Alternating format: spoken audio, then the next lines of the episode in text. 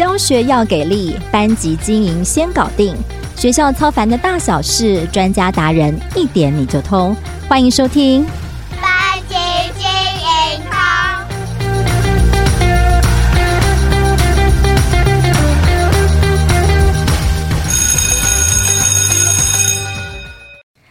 听众朋友们，大家好，我是主持人邵文，也是翻转教育的美声主编。我们曾经在节目中邀请过仙女老师与怀瑾分享如何唤醒无动力学生的教学法。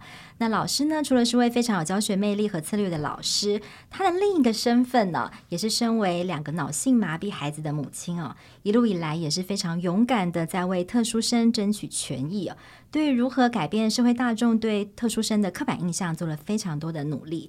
我们今天再度的邀请仙女老师上节目啊，想要跟她谈一谈另一个在教育现场很重要的问题——融合教育的班级经营哦。那今天老师的女儿安安。也刚好一起来上我们的节目，我们非常的欢迎。Hello，仙女老师，还有安安。Hello，Hello，我是安安。安安，大家好，我是仙女。对呀、啊，今天非常的荣幸，安安也一起陪妈妈来上节目。我是第一次见到安安的本人，平常都是本尊，平常都是在老师的文章中看到安安哦。那老师有一部在 TED 讲堂非常动人的短片，我相信很多的朋友们可能有看过。慢慢来哦，我等你哦。这句话感动了无数的人，我自己看了也是觉得全身起鸡皮疙达也能够真的感受到身为特殊儿母亲的辛苦跟背后很坚毅的力量。那其实我们亲子天下今年在三月的时候也做过一次相关的杂志封面的主题，看见特殊儿让不一样成为力量。我们当时调了最新的调查，其实现在国中小学的现场几乎是每二十五个学生当中就有一位是身心障碍的特殊孩子。那其实。现在班班都有特殊儿哦，已经是老师跟学生的日常。那我自己对于这件事情，我其实有两个小孩啊，嗯，一个大班，然后一个现在小三哦。其实我会觉得，我相信应该是妈妈都会觉得，生的孩子越多，你会发现其实每个孩子都不一样哦，每个孩子应该都是特殊生，因为每个都很不一样，不是只有真的所谓的有手册的那样的孩子才是特殊生哦。那尤其在过去二十年当中哦，自闭生的人数增加了十四点七倍，情绪行为障碍生增加了四倍哦，很多越来越多不一样的学生，他们都很需要不一样的看见哦。尤其在班上，我们会发现不只是外显的障碍特殊，有些是隐藏的，你可能根本就不知道。那我想要先请教仙女老师哦，就在现在面对这样的一个状况，可能是一个班级有各式各样的学生，那你身为特殊生的家长又是老师哦，你自己观察，就在现在这样的社会哦，就是这样子的孩子要融入一般课堂上面，一个最大的困难点会是什么？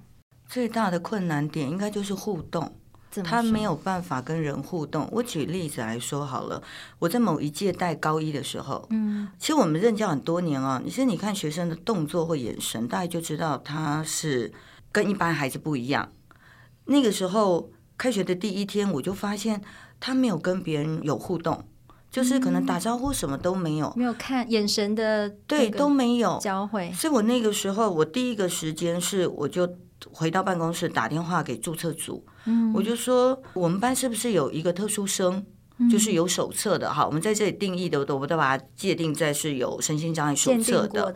对，他就跟我说你们班没有，我说不可能，他就是，我们都不要把它列为贴标签啊。我就说他是，嗯，他是需要帮忙的。他就说我就跟你说你们班没有，所以这个时候我就再打电话叫辅导室。我就请辅导老师帮我去调他国中的资料，因为国中的资料都会到高中来嘛。就辅导老师就说他国中的资料很少，又再帮我打电话到国中去问。问了以后就说他是觉得他不一样，可是在他国中的班级里面有一个状况更多的，所以呢，这个孩子就被他们老师忽略了。OK，嗯。所以他是没有手册的，嗯哼。那到了我们班怎么办？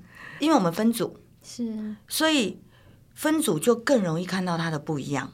是，如果今天没有分组，就一个一个坐在那里都不会有事。嗯。如果今天不要表达，一个一个坐在那里都不会有事。嗯。所以我的课堂很容易就可以观察到特殊生跟一般生的不同，是。就是因为第一个分组，你一定要跟别人互动。对，你可能缺乏了能力。嗯哼，再来第二个是你要说话，嗯，可是你可能不知道怎么说，或者有的时候会逾矩了。嗯哼，所以我们在那个时候知道他不一样的时候，可是因为刚刚小文也提得很好，每个学生都不一样嘛，对，有那种很害羞的啊，很胆小的啊，其实学生只是觉得他怪，我用怪好了，怪怪学生只是觉得他怪怪的，可是没关系啊。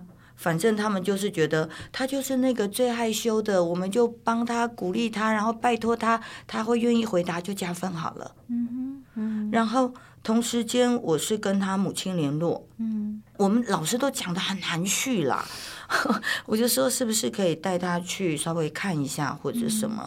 妈妈就说他没有状况。嗯，老师你不要这样子。嗯，可是这个孩子他其实不快乐。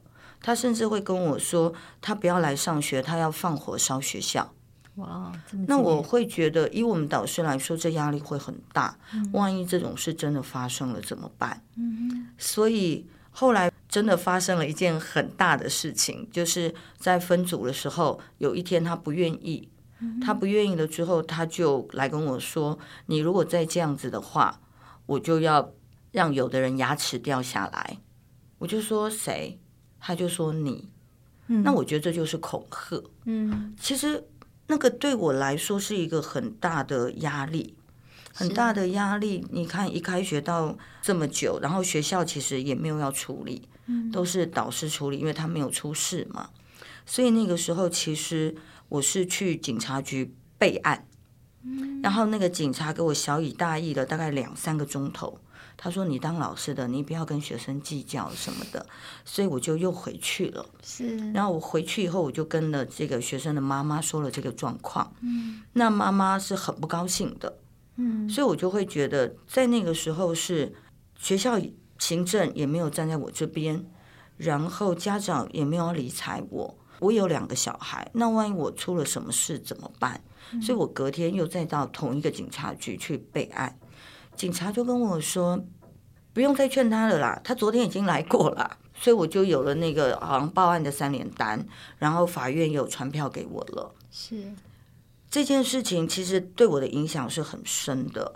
那个孩子他都没有身心障碍手册，然后后来因为报案了，所以家长只好带着孩子要去鉴定。要证明孩子是可能是需要协助的，然后也开始去看了心理师。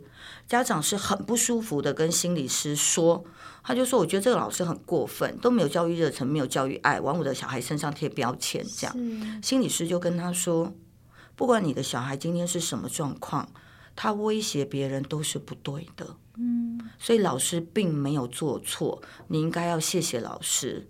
嗯，所以。”后来，反正那个家长有来跟我就是示好啦，什么类似这样子。然后这个就高一嘛，等到高二我们就要再分班了。是那个时候，我就跟学校说，我的班级就是分组，然后就是发表。他真的没有办法，你就把他放到一个纯讲述法的老师，反正这么多，你就把他放去。其实他也就是好好的在那里没有事。嗯，那我说这件事给我很深的影响，就是其实很多家长都会觉得有那一张手册是贴了标签。对，如果今天有一个孩子他是有标签的，他的家长都认同了，那我们当老师的不是更应该去帮助他吗？嗯，对呀、啊，如果那些黑牌的，我们不知道怎么做，你姑且就说哦，我不知道，所以我怎样怎样，那就算了。可是他都已经是鉴定安置过的，那就代表家长跟学生他们都知道他们的状况，那我们就可以亲师生合作一起，我觉得他会不一样的。是，我觉得这也是现在可能社会大众的一些观念，嗯、可能还是需要一些时间来做调整，以及老师面对现场，刚刚老师讲的这个例子非常的真实哦，就是、很真实啊，去警察局两次还被退货。对，就是老师也必须保护自己，但是可能当我们真的透过我们的专业发现这个孩子不同的时候，但是想要请家长一起去对外寻求更多的协助或者鉴定的时候，这个本身的沟通就是一个很大的难题跟一个雷，嗯、很多家长是可能还没有办法接受。觉得说这个孩子是需要更多的协助了。那回到我们班级上，可能我们可以，这个可能是一个例子哦。像可能分组就会让大家看出这个孩子不同。那我们要怎么样让一般的孩子知道说看见这个不同，跟尊重这个差异，甚至去帮助他们。我不晓得一般的生的孩子，他真的一定有这样子，你要求他去同理或是什么，他真的有办法就这样子去帮忙吗？举个例子来说，我们刚刚有提到每个孩子都不一样嘛，嗯、所以每个孩子在课堂上面他回答的方式也不一样。其实我们上一集不是有提到，就是他说什么答案其实都是好答案。嗯，所以同样的啊，当他看到这个同学行动不方便的时候，是。他其实就去帮助他，嗯，那他看到他不敢说话的时候，他就去帮助他，嗯，所以每个人其实都是用自己的优势去协助别人的弱势，所以你可以发现，如果是讲特殊生的话，我们大概二分之一在国文课也都是特殊生，为什么？因为大部分的学生都不喜欢国文的。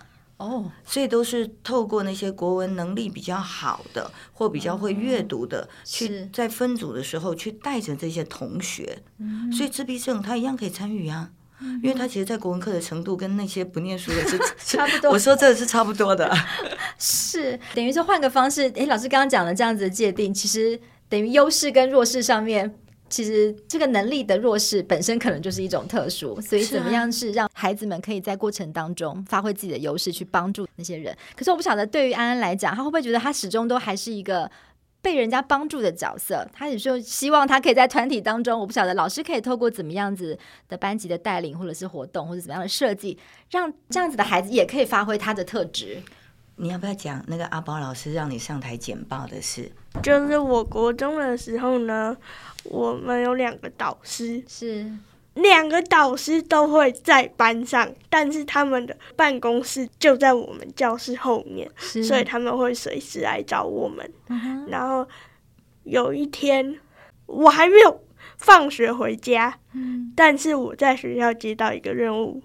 我要上台报告给我的同学听。哇！然后我那时候就想说，我要讲什么？我什么都不知道哎。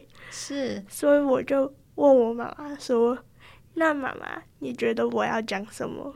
然后妈妈就跟我讲了一下。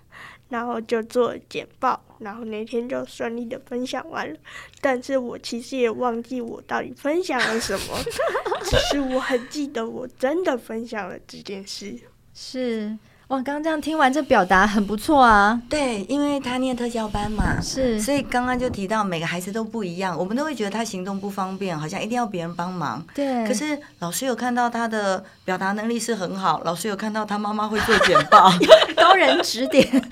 对，所以老师就说：“安安呐、啊，那你刚好要跟你妈妈出国去演讲，那你就把你出国的那个所见所闻做成简报上台跟同学分享。”对所以这个时候，他上台的时候，同学就负责只要举手啊，一二三什么也可以互动，然后他也很有成就感。其实看起来好像就是他在帮助别人啦。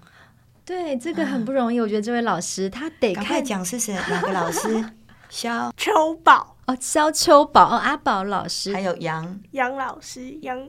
杨奇贤老师，对对对，杨奇贤老师，哇，我真的教学现场蛮需要这样子的好老师去看见这些孩子们的一些优点优势哈。好哦，老师，因为我们知道安安最近有在经营 YouTube，有一个安安开饭的频道，大家可能会想象说，哎，特殊生的孩子，哎，怎么还会自己经营 YouTube，还学习剪影片，然后做饭，然后还要。面对镜头做一些表达，感觉好像诶有点不可思议哦。想要听听看，老师可以跟我们介绍一下安安最近做的这些事情哦。想要培养他什么样的能力？好，安安高中毕业了嘛？那照理来讲，应该先要念大一。嗯，可是，在台湾目前的教育里面，对于特殊生并不是那么的友善，嗯、还有加上他其实能力也没有办法念那么多的字。是所以我想说，那他如果没有上学，他能够做什么？嗯、所以我每个礼拜会安排他一天，我们就聚焦在安安开饭这件事情哈。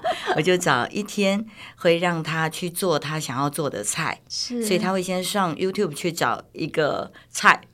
然后比如说，呃，番茄炒蛋啊，炒水莲啊，这些，他找到了菜之后，他要告诉我有哪些食材，对，然后我们一起去采买。是，有空的话我们就去传统市场，没有空我们就去家乐福买了之后呢，隔天早上我们就会在厨房里面一起，比如说洗菜啊、切菜，就让他自己来。他自己做这些事的时候，我就会帮他摄影。嗯哼，然后都切洗完了以后，就到这个锅边去炒菜。嗯。刚开始我们就是这样，然后呢就放到网络上面。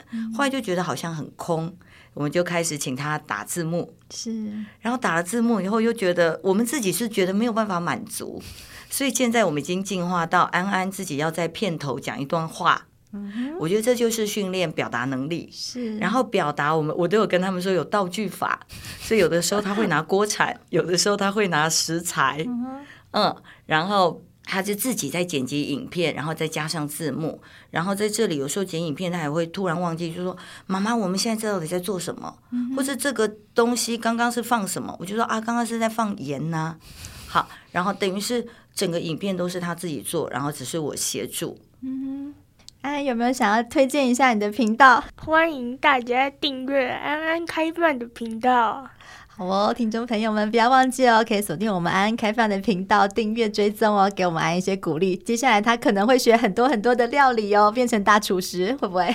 不晓得，感觉上也是有无限的可能，因为他现在在妈妈的陪伴之下，我觉得不只是学习这些能力表达。也是学习自主学习的能力耶，嗯、对不对？而且刚刚听起来真的不会觉得，相信听众朋友可能你们没有看过安安的样子哦，光听他这样的表达，你可能觉得，哎，其实就像一般孩子，没有什么不一样，对不对？对啊，所以回到刚刚的，每个孩子真的就不一样。我们只要让他展现他的优势的时候，别人就会觉得啊，他跟一般人是一样的。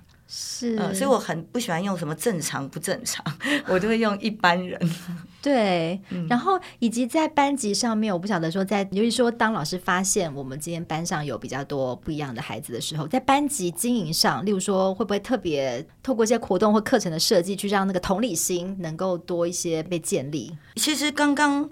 我们有提到那个上课分组的时候，他其实就是有同理心的，嗯，所以我都会说，好，来，现在这一题呢，答案呢，你要写出十个，然后我只给两分钟的时间，嗯，然后有些学生写字比较慢，嗯，学生就会说，仙女仙女，他写字比较慢，你等他一下，我觉得这就是同理心，是，而且你是一个有能力的人，你来为他发声，对，所以我们常常在课堂上的运作的时候，其实学生就会看到别人的需求，然后他只要负责出声音就好了。嗯，那我另外想问呢，可能也是一个比较棘手的问题，就是有些时候是这些孩子们他发生冲突的时候，我们该怎么去，不管是面对这样的孩子，或是跟一般的孩子，他需要去特别去让这些孩子，或是什么，在面对这些冲突的时候的一些解决。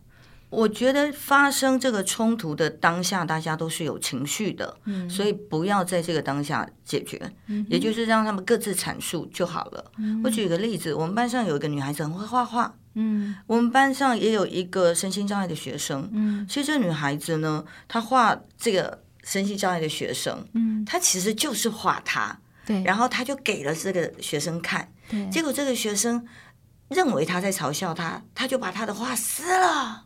哦，然后那个女的就哭，我就心里就想说，哎，怎么会一个身心障碍的去欺负一般人，好像颠倒了。对，这个时候就是各自安抚。各自安抚了之后，我先说他就是一个有手册的孩子，嗯，所以他妈妈一定知道他的状况。这个时候一定要透过家长的力量，嗯，我就跟他妈妈说，其实是什么什么样的状况，嗯，那我也没有办法说服你的孩子，你是不是可以跟你的孩子说？嗯，所以后来那个妈妈说，我叫他去跟他口头道歉，他就说他不要，但是我儿子愿意用写的写对不起。我觉得这样很棒啊，嗯，所以我就跟这个女孩子说，她需要一点点时间，她可能暂时没有办法跟你说对不起，但是我觉得以她的程度跟能力，她愿意写，你愿不愿意接受？我觉得这些就就变成私下的运作了，嗯，然后那个男孩子是愿意把他写的拿给这个女孩子，嗯，那我们这样，哎，其实就和解啦。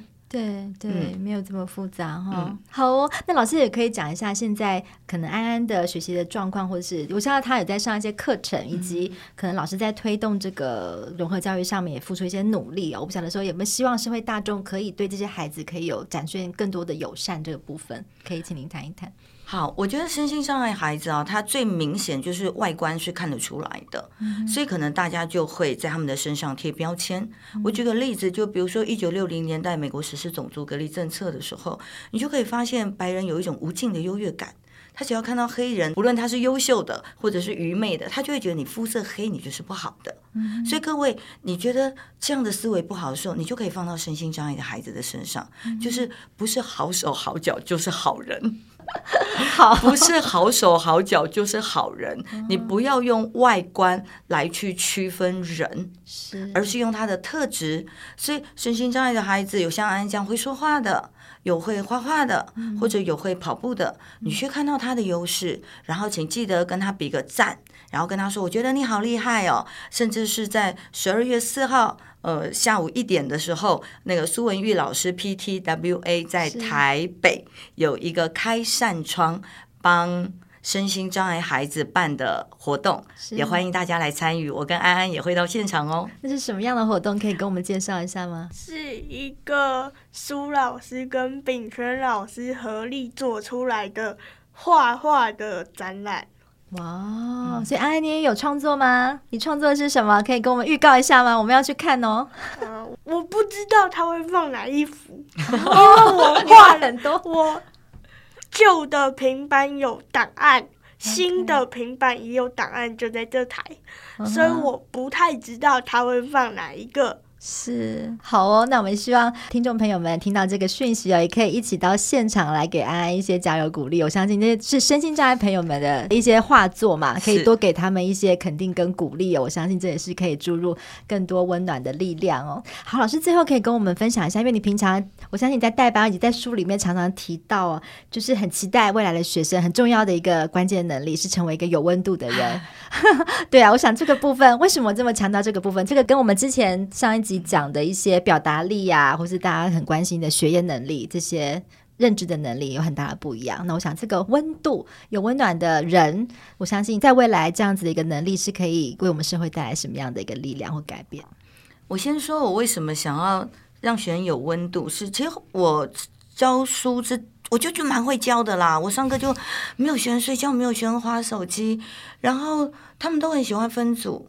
可是某一届，就到民国一百年的时候，我的学生已经升高三了，嗯、他们就来跟我说：“仙女，我们不想分组了。嗯”我说：“不是都很好吗？而且我们的国文成绩也都非常好。”他就说：“嗯，因为我们要学测。”我说：“学测跟分组有什么关系？”他说：“我们想要好好念书。”我就说：“啊，我没有好好教书。”他觉得两个是冲突的。他们觉得老师你应该要正经八百的。就讲述法来讲东西，你不要再分组，你不要再去看到其他的同学了，你不要什么什么，他们不想要念的就算了。